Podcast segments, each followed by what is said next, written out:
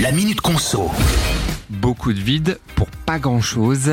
La semaine dernière, Foodwatch et Zero Waste France ont lancé un ultimatum à cinq grandes marques de produits alimentaires qui pratiquent ce qu'on appelle un surdimensionnement de leurs emballages. Ça concerne, entre autres, des lardons, du chocolat ou encore des bonbons.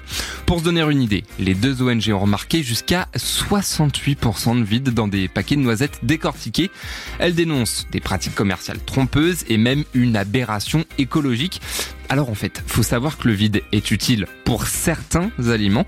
Ça peut permettre de préserver sa qualité et d'être protégé pendant son transport. Mais les marques pointées du doigt, elles, n'ont pas besoin de ce vide, selon les ONG, qui parlent de gros gâchis en matière première, une technique trompeuse qui nous induirait aussi en erreur.